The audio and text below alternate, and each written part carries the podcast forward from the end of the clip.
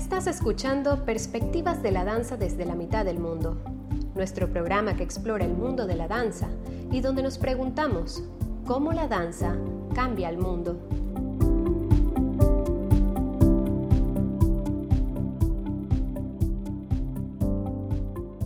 Hola y bienvenidos a Perspectivas de la Danza desde la mitad del mundo. Yo soy Cindy Cantos y me acompaña esta semana Jessica Buganen.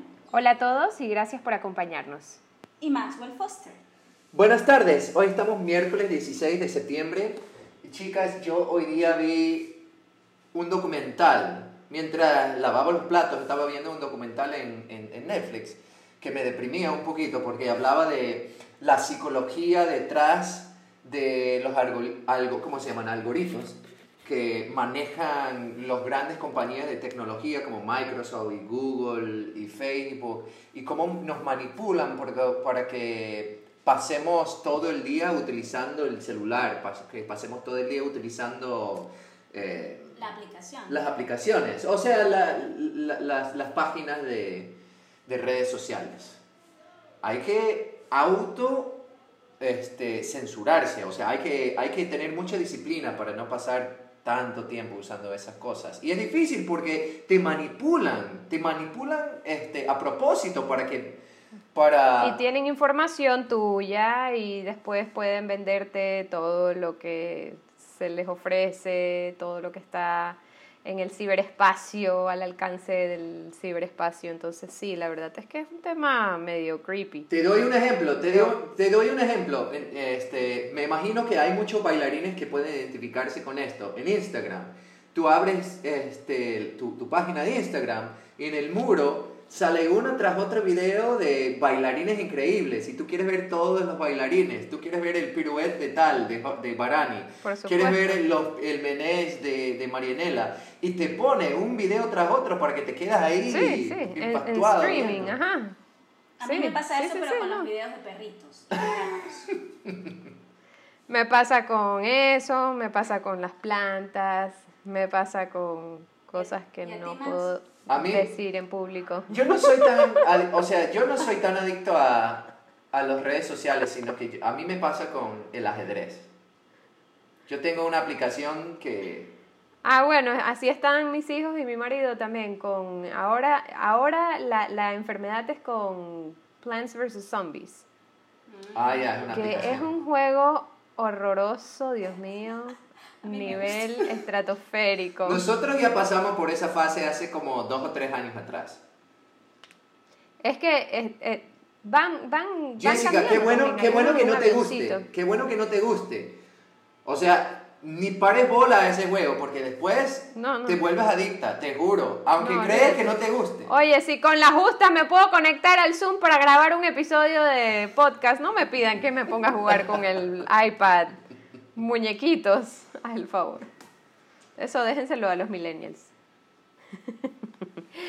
bueno, y con esto cerremos y vayámonos a un poco de la vida real. Max, cuéntanos qué cuentan los artistas, qué responden los artistas.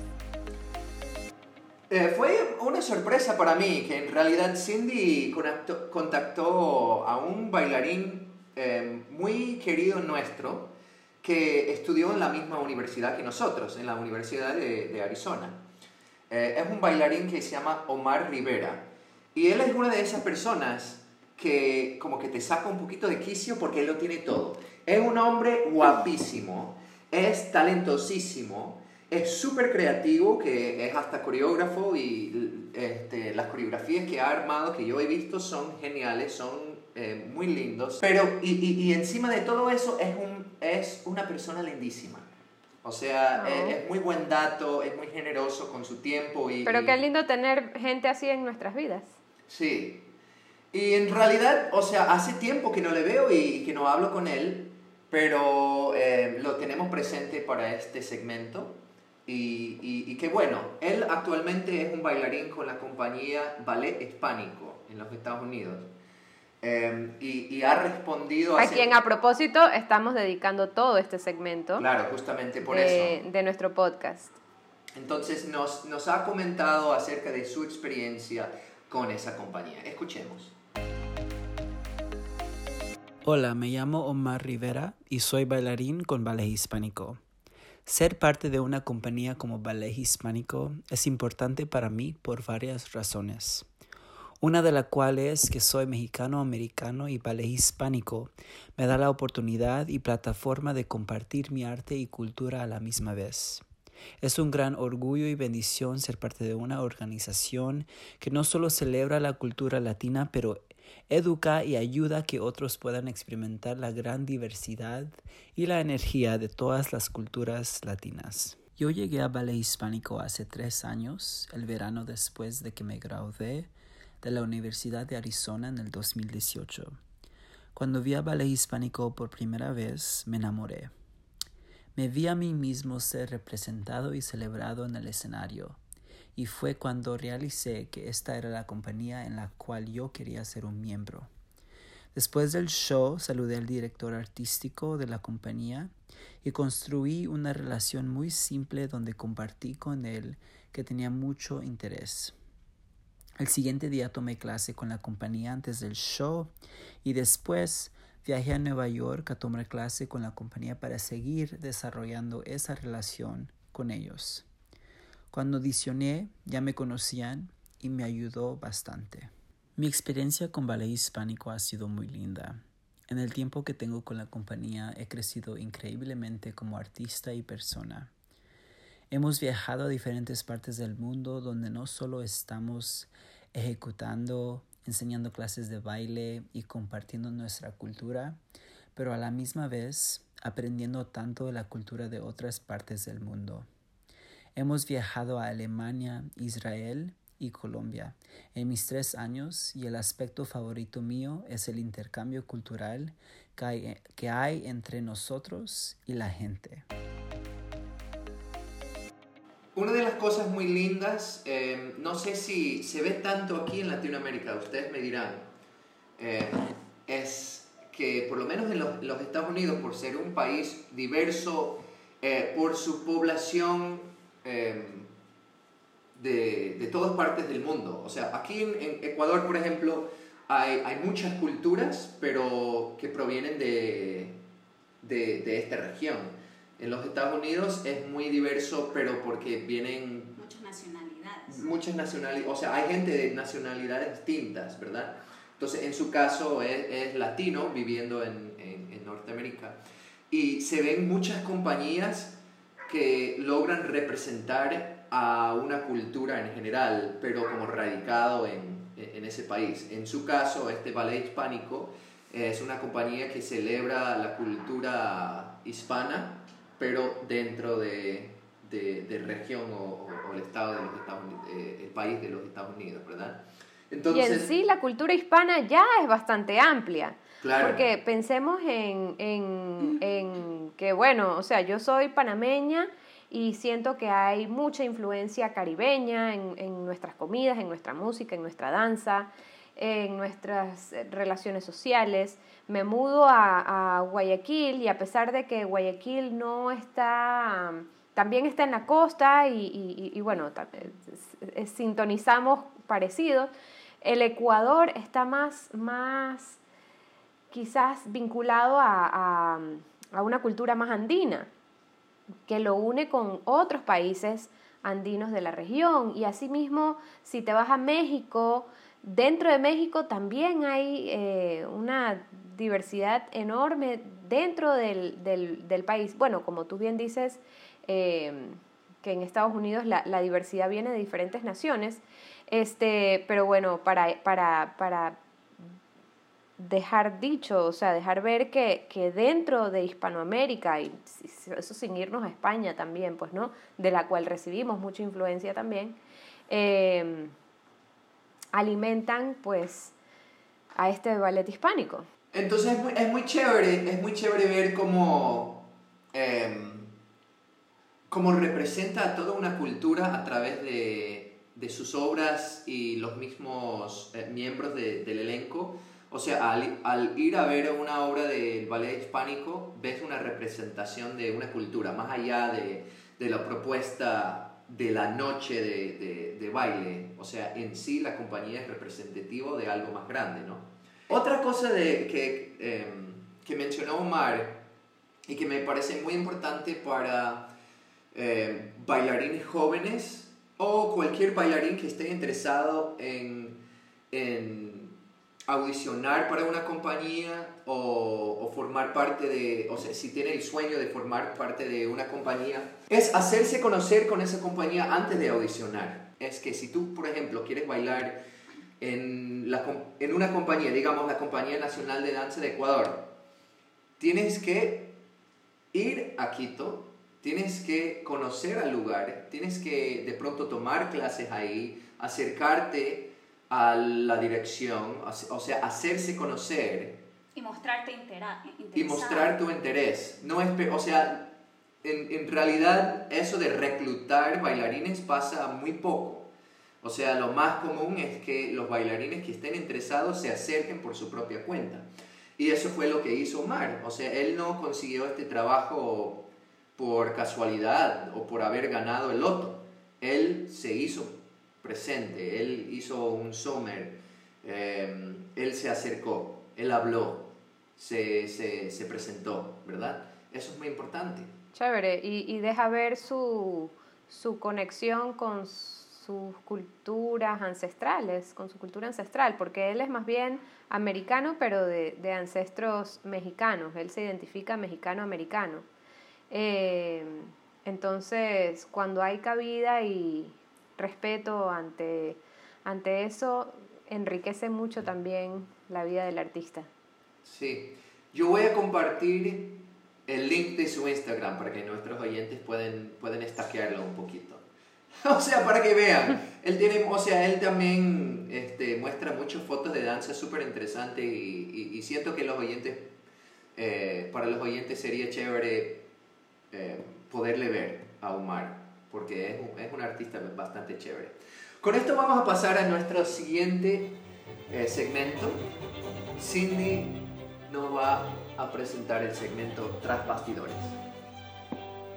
Antes de empezar un poco a entrar en la historia de ballet hispánico, creo que es importante mencionar, y esto Jessica nos compartió el, el, link de esta información súper importante. Ballet Hispánico este 2020 está celebrando sus 50 años de fundación y por esa razón ellos están haciendo una actividad eh, diaria desde el 15 de septiembre hasta el 15 de octubre y a este evento le llaman el mes de la herencia hispana unidos por la cultura. Cada día por Instagram tienen eventos, eh, conferencias, charlas, videos de danza de la compañía.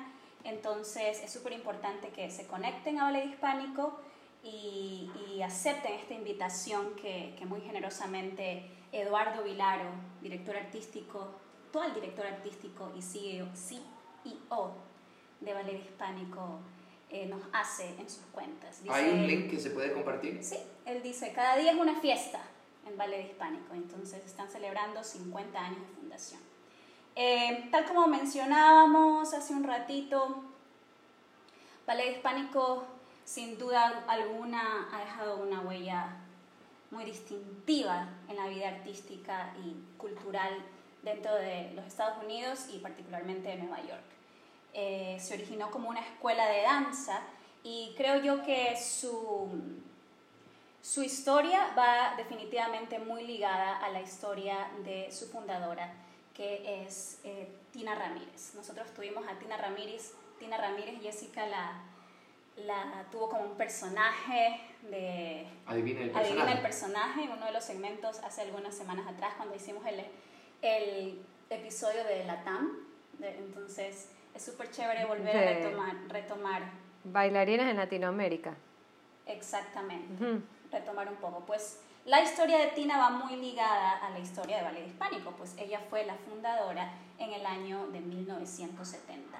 Tina nació en Venezuela, su papá era eh, puertorriqueño, su papá era torero, eh, nació en México y su mamá era una ama de casa puertorriqueña. Ella nació en 1929, actualmente tiene 92 años y todavía nos acompaña. También quiero compartir con ustedes un link, Max, donde está una gala de despedida de ella y está bailando con los bailarines de ballet hispánico, que es vacancísima, o sea, espectacular. Ella está, es como su, su homenaje de despedida y ella está en el escenario Bailando. Pero como Pero, la... una se- pero así, señora. Una señora, sí. Está, de hecho, se los mandé. en- Como Alicia Alonso. A ver, Ella- Alicia Alonso creo que cada vez que salió al escenario a despedirse fueron como 20 años, si no más.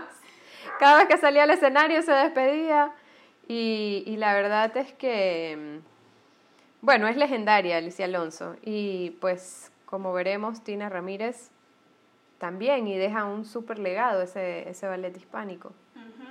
Ella emigró con su familia a Nueva York cuando tenía siete años y ahí estudió eh, danza clásica, contemporánea y danzas españolas, que ella afirma es, es definitivamente su género dancístico favorito, favorito las danzas españolas. Favoritico. El Se te, se, se te, se te está pegando mi forma de hablar, Cindy. Yo solo sé, no, yo solo sé y lo voy a comentar en vivo y en directo para nuestros oyentes, que cada vez que yo hago otros bastidores, siempre. Oye, y ustedes dos, Max interrumpe. y ustedes dos son tan buenos conmigo. No, que yo soy- yo estoy Que nunca me hacen bullying por hablar chistoso. Pero Cindy, sigue hablando de esta bailarina Voy favorita. a regresar al tronco y comentarles que fue en los años 60 que ella eh, integró la compañía de danza Federico Rey. Con esta compañía, su primera compañía profesional, ella hizo muchas giras internacionales y además, como bailarina independiente fuera de la compañía, también participó en obras de Broadway. En 1970 fundó Ballet Hispánico y su mayor motivación para fundar esta escuela y compañía de danza era justamente, ella quería que eh, los neoyorquinos y pues como una visión a futuro, que los Estados Unidos y el mundo entero, ¿por qué no?, vieran a los hispanos como algo más que gente que lava pisos, que gente que lava platos, porque ella se sen- sentía que no les prestaban atención. Entonces quería que los hispanos tuvieran una voz a través de la danza y que la gente los conociera como personas. Ella fue una de las primeras directoras artísticas de danza en que, que tenía como misión la educación de su comunidad. Su misión principal era conectarse con la comunidad de hispanos en Nueva York, educarlos en danza y de ahí sacar, eh, desde ese semillero, sacar eh, sus bailarines. Ella quería que sus bailarines se sientan empoderados y pues una fiel, estaba convencida de que la danza transforma vidas. Eh, ella se retiró del ballet hispánico en el 2009 y fue en ese momento que eh, Eduardo Vilaro eh, asumió las, las riendas de, de la compañía como director artístico y CEO. Él nació en Cuba y fue estudiante, discípulo de Ramírez por ocho años. Fue miembro de la compañía desde 1988 a 1996. Pero antes de eso era estudiante de, de ella y de ballet hispánico durante su adolescencia. Eh, durante este periodo también sacó su licenciatura en danza y su maestría en artes interdisciplinarias. Él ya tenía experiencia, experiencia antes de asumir eh, la dirección artística del ballet hispánico, ya tenía experiencia él en Chicago, pues había establecido una compañía de danza llamada Luna Negra en 1999.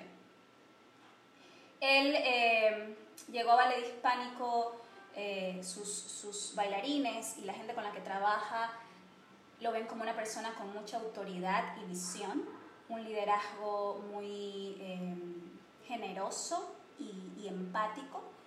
Y con esto, pues, bajo su liderazgo, Ballet Hispánico ha recibido pues, muchos elogios en los Estados Unidos y en todo el mundo. Una de las cosas súper importantes que él ha hecho con la compañía es que ellos lanzaron lo que se llama el Instituto Coreo- Coreográfico. Este Instituto Coreográfico, fundado en el 2010, es un semillero para coreógrafos, no para bailarines, para coreógrafos. Se centra en la educación del coreógrafo. Eh, y también eh, ellos tienen una mm, función anual en el Joyce Theater, donde estos nuevos coreógrafos pues presentan sus obras. Em, al igual que Vilar, al igual que Ramírez, Vilaro comparte su visión de que la danza y el alcance comunitario que, esta, que el arte puede tener es lo que permite construir valores fundamentales en los seres humanos. Actualmente, la Escuela de Danza del Ballet Hispánico cuenta con 700 alumnos de todas las edades. Em, tienen programas eh, como el Community Arts Partnerships de Ballet Hispánico, pues eh, no solo con sedes en Nueva York, sino también en California y Texas. Em, y para el futuro, Ballet Hispánico ya cumpliendo 50 años, ellos, ellos ambicionan seguir formando o sosteniendo esta, esta comunidad diversa, esta comunidad multifacética, para que sea siempre el centro, el centro artístico de, de los Estados Unidos.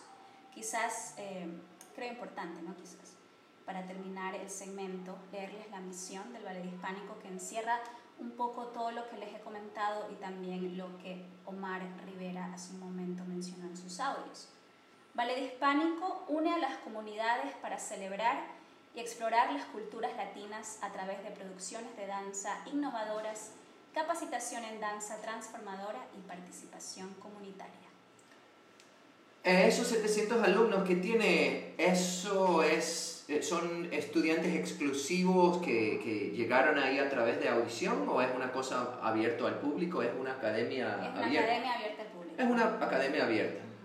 Porque yo sé que nosotros... ¿Y exclusiva para latinos o no? No. No, yo creo que está, abierta para... De hecho, eh, estaba viendo una foto en su página web y tú puedes ver que los estudiantes, hay una diversidad. O sea, si tú quieres estudiar danza, ellos abren las puertas. Pero fomentan la conciencia alrededor de la cultura de hecho, latina. De hecho, eh, los integrantes de la compañía hay uno que otro norteamericano, pero sí, sí ves que el 90% son gente de, de, color. O sea, predominantemente latinos. color. Yo siento que muchos, yo siento que muchos eh, llevan un proceso eh, paralelamente similar al del Alvin Ailey, por ejemplo. Sí, sí, sí, es muy parecido. Para, para, y esto lo mencionamos también en el episodio de, de Bailarines en Latinoamérica, si no me equivoco, eh, cómo, cómo el, el, rol del ballet hispánico en Nueva York juega eh, un papel importante en, en nuestra cultura latina eh, en semejanza con lo que el Alvin Ailey, o sea, sería como el equivalente de lo que el Alvin Ailey para la cultura afro. Eh, y me parece, me parece muy, muy lindo y chévere. Inclusive en nuestro episodio anterior en el que hablamos del, del Joffrey Ballet, eh, el, el, abordaje, el acercamiento hacia, hacia la danza siempre es desde, desde un enfoque inclusivo en el que exploran culturas, en el que se relacionan diferentes eh, nacionalidades e intereses culturales. Y creo que ahí es donde está realmente el contenido de, para, para, para hacer arte. Y bueno, yo con esto quiero darle paso a Jessica para que nos cuente cuál es el personaje de este episodio. Te interrumpo rapidito, Jessica, para revelar el personaje de hace dos semanas atrás. Eh, la pista era que era un coreógrafo estadounidense y justamente que estábamos hablando del ballet de Joffrey, él había eh, aportado a la, a la película La compañía, que se basaba en la compañía de Joffrey, con un dúo que se hacía bajo la lluvia. Eh, el coreógrafo se llama Lar Lubovich lindísimo el coreógrafo. Yo recomiendo a todos nuestros oyentes buscar eh, por internet videos de su coreografía, lindísimo. Ahora sí. O tal vez, o tal vez nos puedes eh, facilitar eso también en, en la un link. como parte del link. Sí, yo puedo compartir un link de, de Lar Lubavitch. de, su, de una de sus cientos de coreografías que ha armado más que 100 obras. Bueno, muchas gracias. Pero comparto algo por ahí. Bueno, yo cogía, eh, escogía un bailarín trascendental, latino de origen, no, eh, en realidad no relacionado al, al ballet hispánico, pero eh, sí viajó a Nueva York y eh, tuvo muchísima influencia eh, en el mundo. Es de nacionalidad argentina. Ingresó a la Escuela Superior de Artes del Teatro Colón desde pequeñito. destacado como un niño prodigio. Ganó a los 18 años la medalla de oro en el quinto concurso internacional de danza de Moscú, el más importante del mundo, eh, lo cual le dio la posibilidad de tener una proyección internacional de su carrera y fue así que en 1986 Barishnikov lo invita al American Ballet Theater. Ahí se mantuvo hasta que se retiró y eh, me están poniendo cara mis compañeros de que ya no diga más. No, estamos poniendo cara de que nosotros sabemos quién es. ok, entonces eh, para los que todavía no saben quién es, solamente voy a revelar una última cosita. Pero ya no eh, digas más. Su nombre empieza con... Ah, Hace rima con... Como última cosita voy a decir que... Eh, porque creo que es importante, eh, dirigió el Ballet de Uruguay desde el 2010 eh, en el Teatro Sodre. Bueno, y con esto doy paso a Cindy para que nos traiga el segmento La Palabra del Día. Hispano, hispanoamericano, hispanoamérica, hispánico, muchas palabras es que una se va, de, sí, va derivando a la otra y a la es otra. mi palabra favoritica. ¿Cómo es, ¿Cómo es que tú dijiste? Mi palabra favoritica. Hispano es mi palabra favoritica. favorística. favorística. También, ese también. Bueno, hispano, ya que estamos hablando del ballet hispánico, puede crear confusión para muchas personas y puede también sonar como obvio para otras, pero bueno, importante, creo importante aclararlo en el podcast hispano, dicho de una persona que es de origen hispanoamericano y vive en los Estados Unidos de América. Hispanoamericano, natural de Hispanoamérica. Hispanoamérica, conjunto de los países americanos donde el español es la lengua oficial. Un hispano también es un español, alguien que es de nacionalidad española. Y entonces para terminar este segmento de la palabra del día, hispánico, perteneciente, relativo a España y a los países y culturas de habla española. Jessica. aguante, aguante.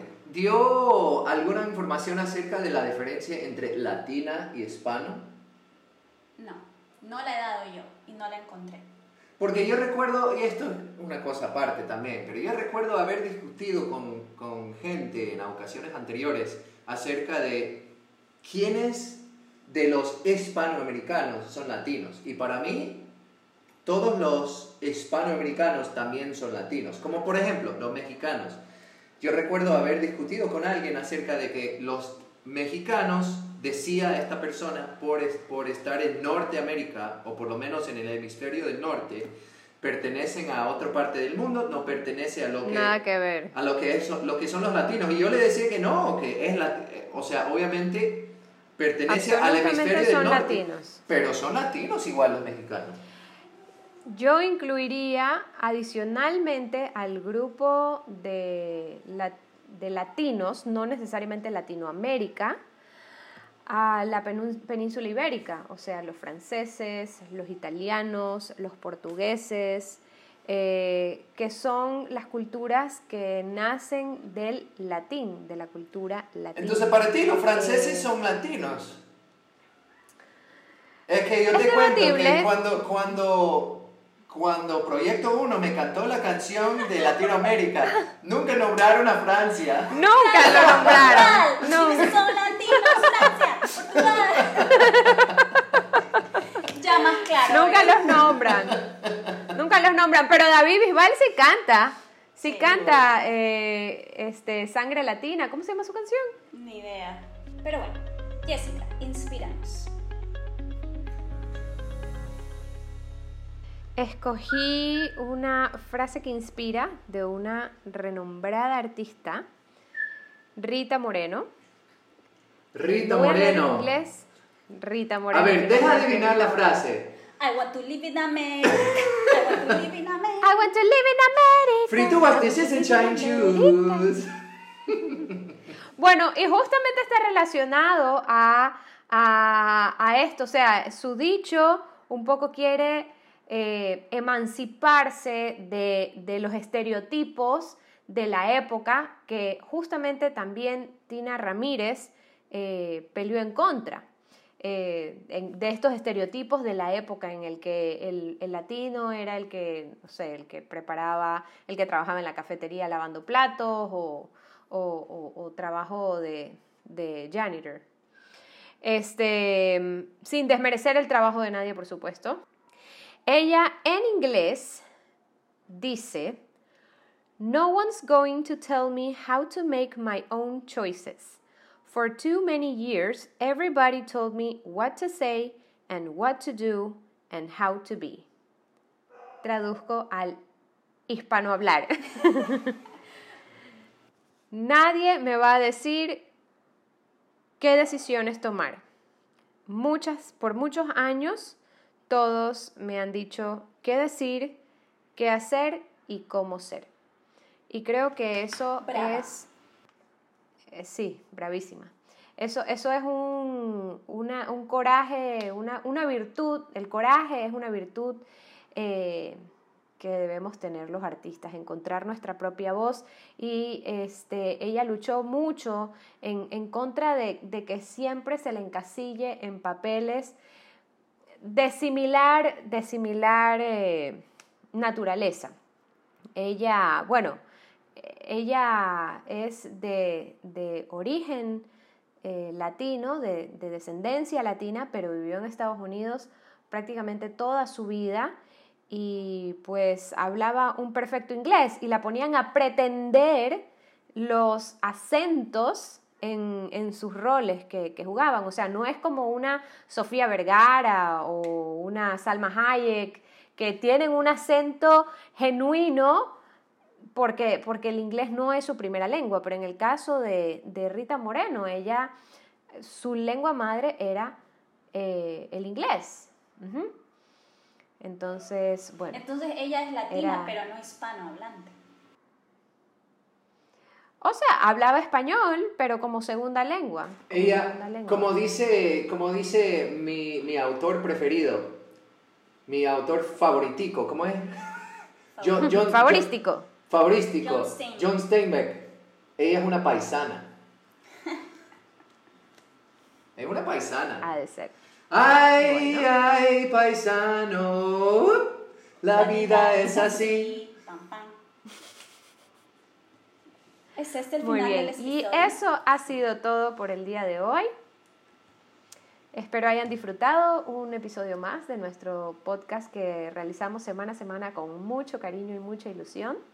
Eh, les traemos cosas especiales para el próximo podcast, un poco extendiéndonos hacia el repertorio y el trabajo artístico del ballet hispánico. Chan chan, sorpresa. Gracias compañeros. Gracias, Jessica, otra vez. Un placer compartir este red con ustedes. Hasta la próxima. Perspectivas de la danza desde la mitad del mundo es producido por Enavan Productora. Nos dedicamos a promocionar la danza a través del diálogo y la reflexión. Para preguntas y comentarios, escríbenos a info.enavant.es o a nuestras redes sociales, enavant.es en Instagram y Enavant Productora en Facebook.